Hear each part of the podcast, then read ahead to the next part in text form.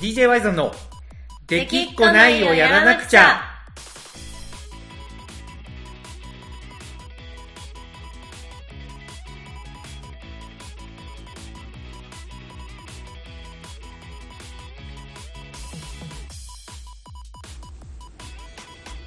はい、ワイゾンです。かなこです。はい、というわけで、こなこさん、今週もラジオね、収録していきたいんですけど、はいなんかうん、つい最近撮ったばっかりな感じですけどね。まあね、今週ちょっと収録がジェットフェスの後っていう風にはい、ね、なっちゃって、当日本当は撮ろうと思ってたけど、結構バタバタして撮れんかったよね。そうなんですよね。意外に、そう。まあ現地はね、当然タイムテーブルに隙間なく、はい。ファーストステージとサブステージでね、あの、進行してたんで、はい。もうずっと音が鳴ってるし、うんで、終わった後にちょっとっていうのも、結構フェス自体が押してしまって、まあ新幹線の時間ギリギリになっちゃったのね。いやーもう危なかったですよ10分前とかでしたもん10分前は、あれでしょう、だいぶ余裕でしょいやいやいや新幹線のチケットもね買い慣れてないんでうんハラハラですよ、買い慣れてない。はいはい、はい。乗り場どこだっけ売り場どこだっけから始まってるんでこっちはそういうことよね。はいまあなんで、翌日撮ったんですよね、この間のラジオね。そうなんですよね日曜日にねそう。で、今日が水曜日で、次の分を収録してるから、まあ、はい確かにスパンはね、うん短いんですけど、はい、まあ今週とはいえね、テーマ、僕ちょっとあるんですよ、聞きたいことが。あ何ですか？ジェットフェスの話を先週まあしたじゃないですか。しましたね。終わりの打ち,、打ちそうそうそうそう。打ち上げじゃないけど裏話ね。そうそうそうそう、はいはいはい。裏話的な。うん。なんで、まあ、やっぱり当然今ラジオを聞いてる皆さんは、はい。あのー久しぶりのね DJ パフォーマンス DJ ワイズンどうだったのかその内面はみたいなところを聞きたかったと思うんですけど、はい。まあ、結構それはもう語り尽くしてしまったなと。赤裸々にね。そうそうそうそう先週ね。赤裸々にね。赤裸々に。赤裸々に語り尽くしてしまったんで僕はあの意外ともう、はい。その裏話とかそう内面的なところはいいのではい。ジェットフェスの翌日にはい。DJ ワイゾンの2人が何をしてたのか。ああなるほどこねれちょっと聞きたいと僕は僕は思うんですよね。いやまあさっきも言った通りラジオも撮ってましたけどね、まあまあでもそうラジオはさあの夕方に、うんそうそう夕方に30分ぐらい撮ったわけじゃん。はい。そのそれまでよ要はフェスがそう終わって、まあ、コナコさんは新幹線でいたら結構土曜の深夜に家に着いたわけでしょ、いやもう深夜ですよ。深夜も深夜。終電でしたもん。うん、でしょ、はい。まあ、僕はあの、まあ、普通にねあの帰ってから家に8時半ぐらいには着いてたんですけど、うんまあ、やっぱり結構やりきってるから疲れてまあ寝ちゃうわけですけどはい。その翌日ですよ。結構でもやっぱあれじゃない？そのフェスの後に出演した人たち例えばマリコフンさんとかが翌日何やっとったんかとかちょっと俺気になるもん。ああなるほどね。そうゆっくり休むのかそれとももう次に向かってなんかバイタリティあふれる動きをしていくのか。はい。それこそ誠司さんとかはだって次の日高野祭があったわけでしょ？まあそうですねライブハウスでねやっててすごいそれも盛り上がってたみたいですけど、うんうんなんでちょっとそこ聞きたいんですけどコナコさん翌日何してたんですか？翌日はねうん。なんか朝一何やってたかあんま覚えてないんですけど。はいはい。でもまあこうのっそり起きてのっそり起きてはい。しっかりご飯も食べうん。でなんか言うても前の日がもう夜中に帰ってきてるんですけどではい。もあんだけ動いて炎天下でもう汗だくだったわけなんで、うん。もう帰ってからお風呂も入って、はい。なんかもう寝たのなんて本当うん。何時だ？2時とか3時とか。まあそうなりますよね。そう。だからまあもう午前中が結構潰れるんじゃないかぐらいは寝てました、ああはいはい。まあねはい。でその後うもうん午後一番で、うん。まあ、猫を動物病院に連れて行き。はいはいはいはい。で帰ってくる時にうん。確かねケーキ買ったんですよ。ケーキ？はいそう。なんか平和っすね。いや平和ですよ。なんかその、はい。帰ってきて、はい、まあ、ジェットフェスお疲れみたいな感じでケーキ食べてあー なんかいいね。うんそう。はい。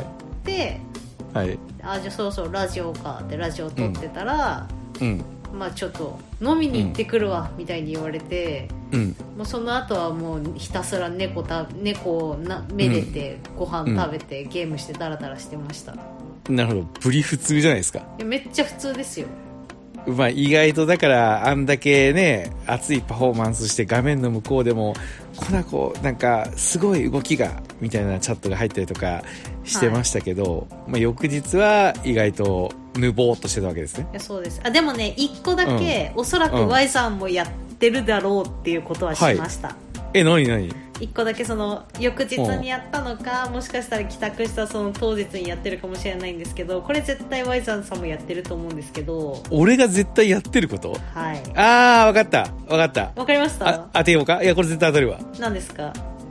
エゴサ。あ違います。え、違う え、違うの？はい。私のエゴサは、いつもあの、うん。Y さんさんうっすら気づいてるかもしれないけど俺がリツイートしたやつをそう。見とる。私のエゴサはそんなもんです。なるほどね。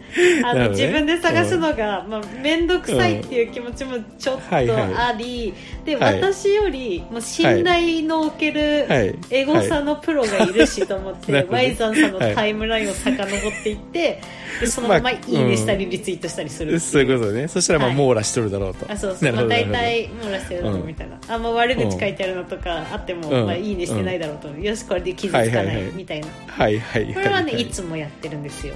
はい。え、それじゃないの？それじゃないです。え、何？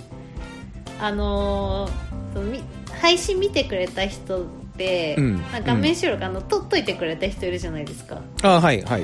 それを見ながらいい感じのところで止めてスクショ撮りまくるっていうのをやってました これ絶対ワイザーさんやってると思うんですけいや、俺意外とやってないよ、それ。本当ですか？パフォーマンスはまあ見たけど、うん。スクショは俺撮ってないね。えー、意外。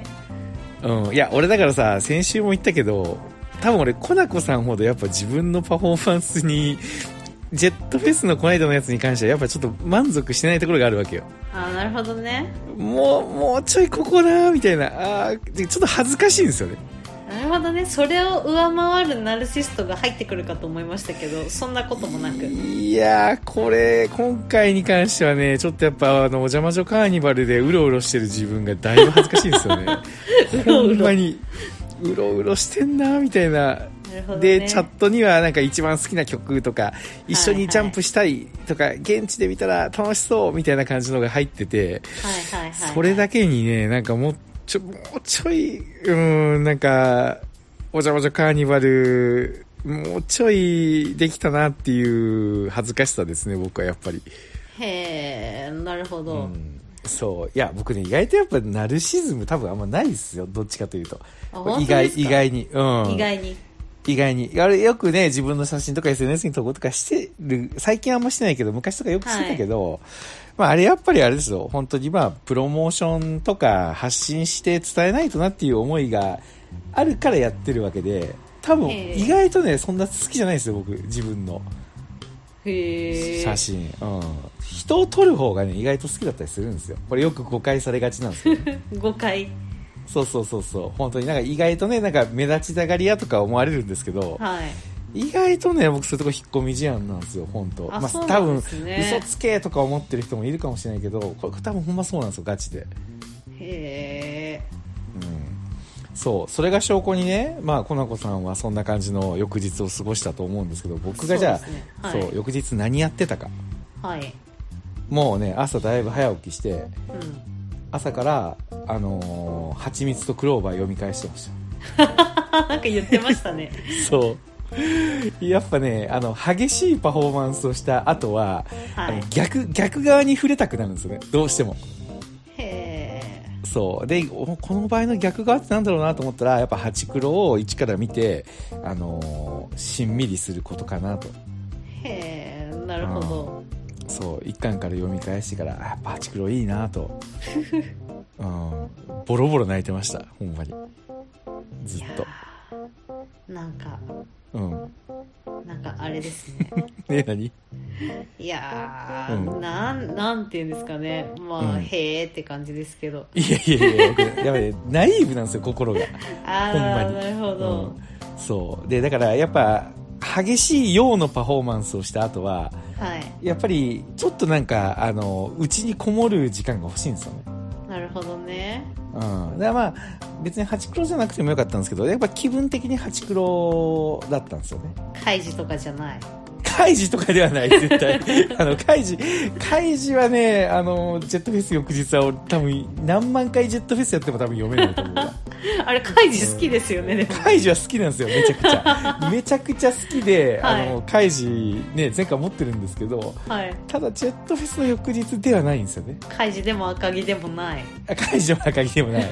やっぱちょっとこう、あの、少女漫画寄りのものがやっぱ読みたいですね。なるほどね。うん、なんかこう、女性的なものがね。うんうんいや、ハチクロがね、いいんですよね。本当にね。でもどうせピオリンとかとなんか遊んでんだと思ってましたよ。あー、そうね、ピオリンとね。うん。ピオリンと実はちょっと喧嘩して、その日。あら、うん。何が原因で？えっ、と、毎週ピオリンと、あのー毎朝一緒にプリキュアを見て感想を語り合ってるんですけど、はいはいはいはい。ピオリンにお願いして一緒に見てもらってるやつですよね。そうそうそうそう。まあ、あのーやっぱ、これ僕の思いとしては、ピオリンがやっぱり将来的に漫画家になりたいって言ってるんで、はい。あのーなんだろう、絵をめちゃくちゃ練習してるんですよ、ピオリン。はいはいはい。で、結構、あのー上手くなってきてるなっていうのは僕が見ててもやっぱ思うんですよね。はい。ただ、やっぱり、これ、まあ、何がいいか悪いかほんまにいつもね、自問自答して迷うところなんですけど、うん。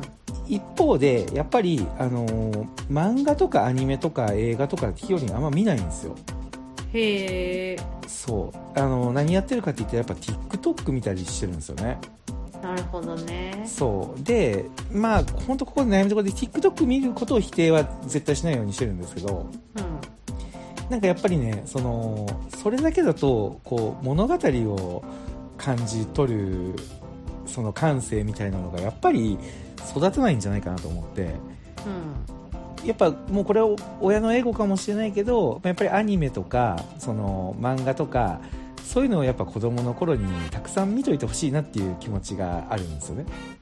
うんうんなんでそれがあって、えっとやっぱり、あのーまあ、毎週日曜日に、あのー決められた曜日決められた時間にテレビを楽しみに見るっていう言ったら僕らが子供の頃にはなんか当たり前にあったものを。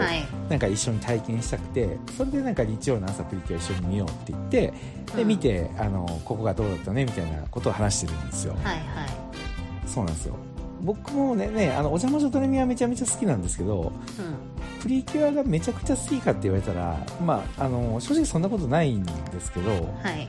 やっぱりあの今オンタイムでやってるのを毎週見て来週も楽しみだねまでセットでやりたいなっていうあーこエゴエゴなんですよねまあ、お邪魔女では手に入らなかったものですからね。そう本音を言うとお邪魔女でそれやりたかったやっぱり もう、もう手に入らないもの。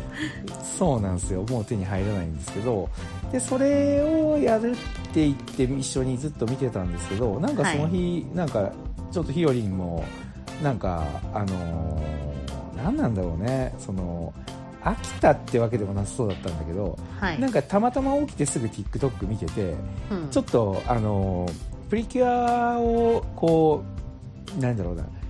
なんか見たくないっていうわけでもないくて一緒に見てるんだけど、自分は TikTok 見てるみたいなあー、なるほどね。えそうそうそうそうそれがなんかちょっとやっぱ悲しくてうん。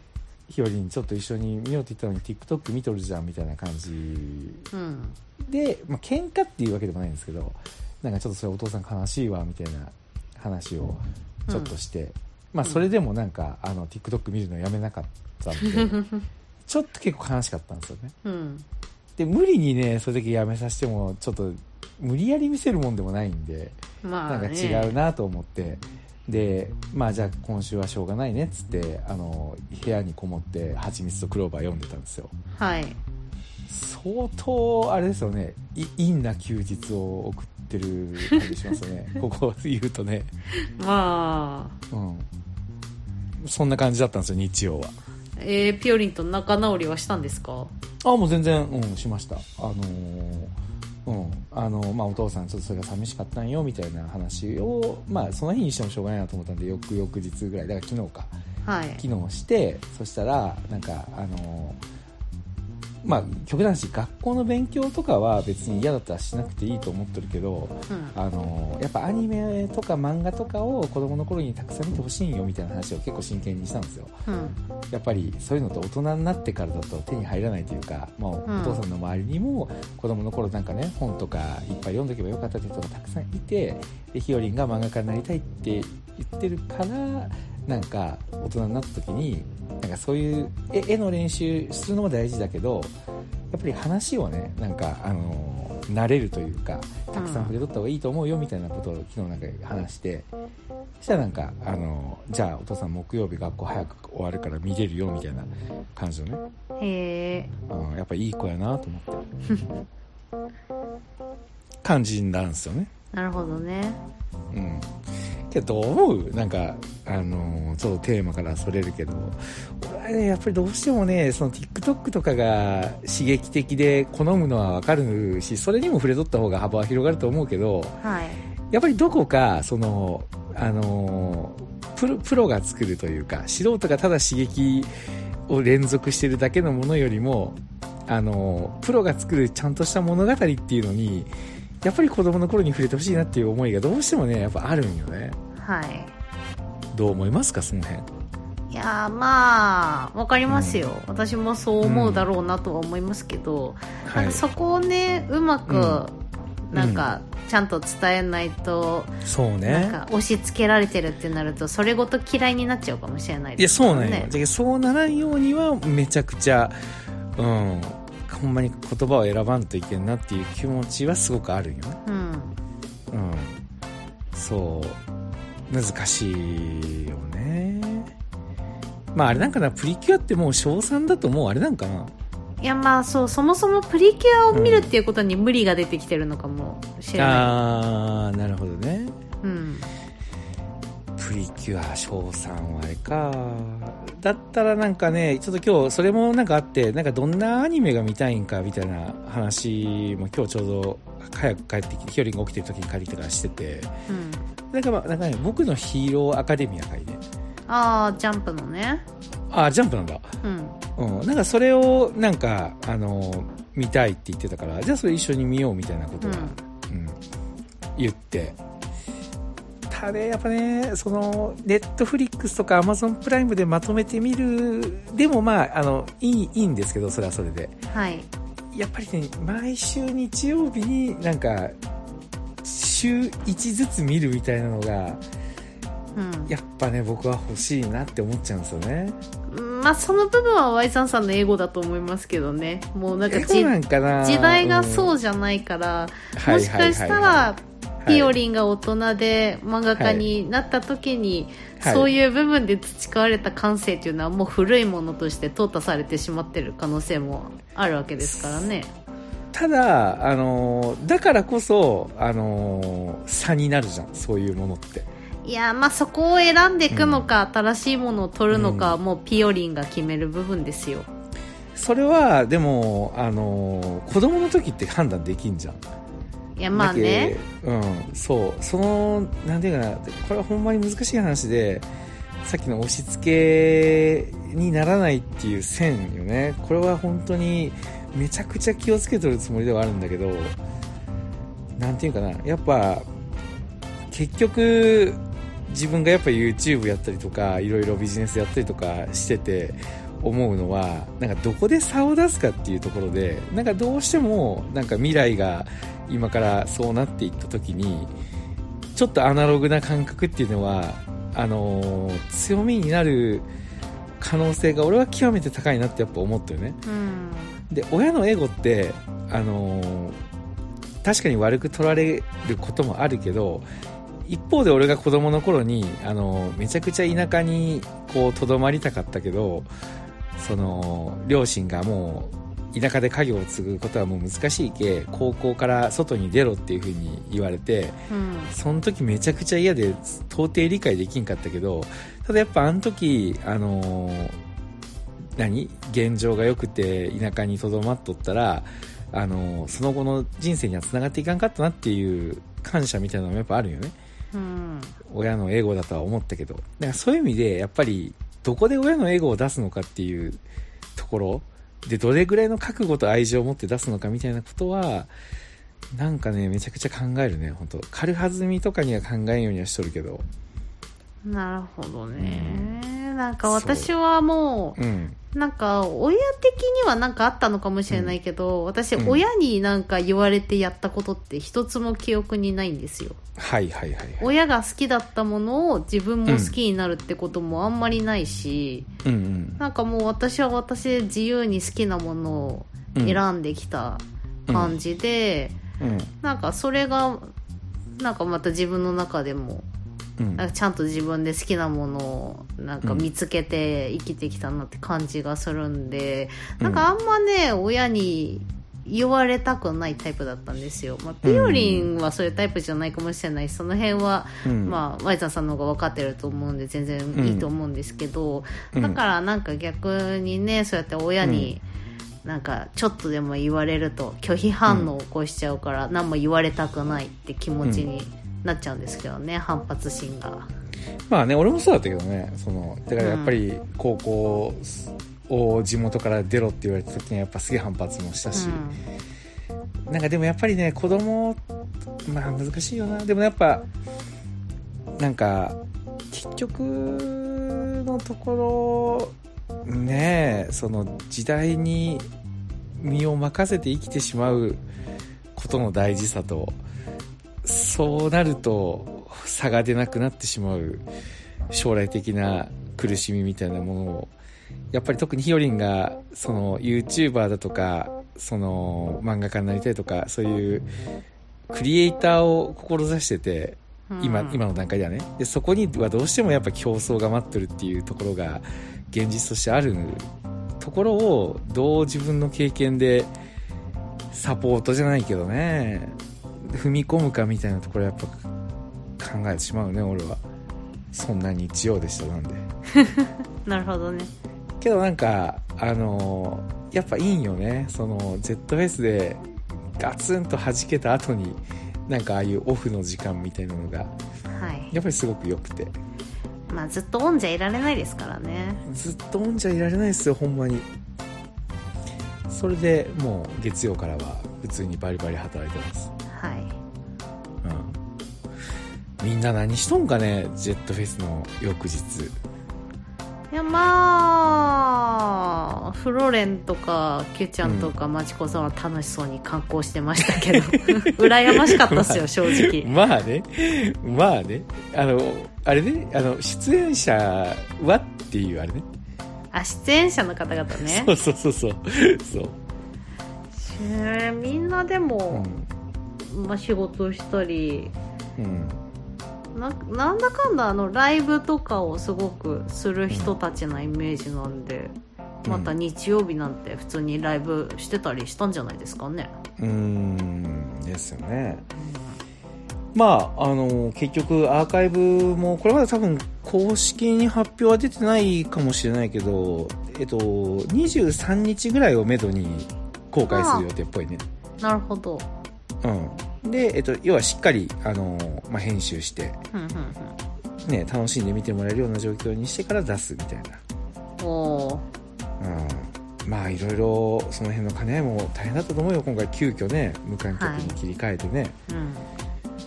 まあただ俺やっぱすごいなと思ったのはそのツイッターで「ハッシュタグジェットフェス」を見とるってはい。あのーおおむねなんなんかその全員ではもちろんないけどはい配信トラブルも含めてやっぱ受け入れとったところ。全体の空気はうん、うん。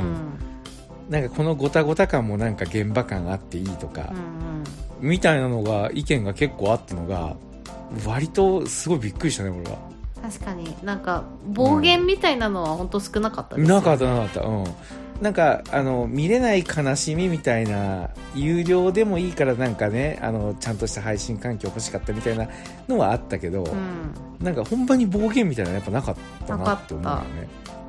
なんか、うん。見れないからアーカイブに行きたいとかなんか、そうそうそうそううそうそう。そうそうそうそうそう。そうなんよ。なんもちろんか無料の配信なんて、うん。そのまあ、配信トラブルもそうですけど、なんかアーティストへの悪口みたいなのも、もうちょっとあるんじゃないかって正直思ってたんですよ、なんかまあいろんな人が無料だから見るもんね。うん。うんうんだからあんまりこう、うん。ふるいにかけられずにいろんな人が見ちゃうから、でもそういうのもあんま見,、うん。見なかったというか目に入らなかったんで、すごいなとは思いましたよ、ね。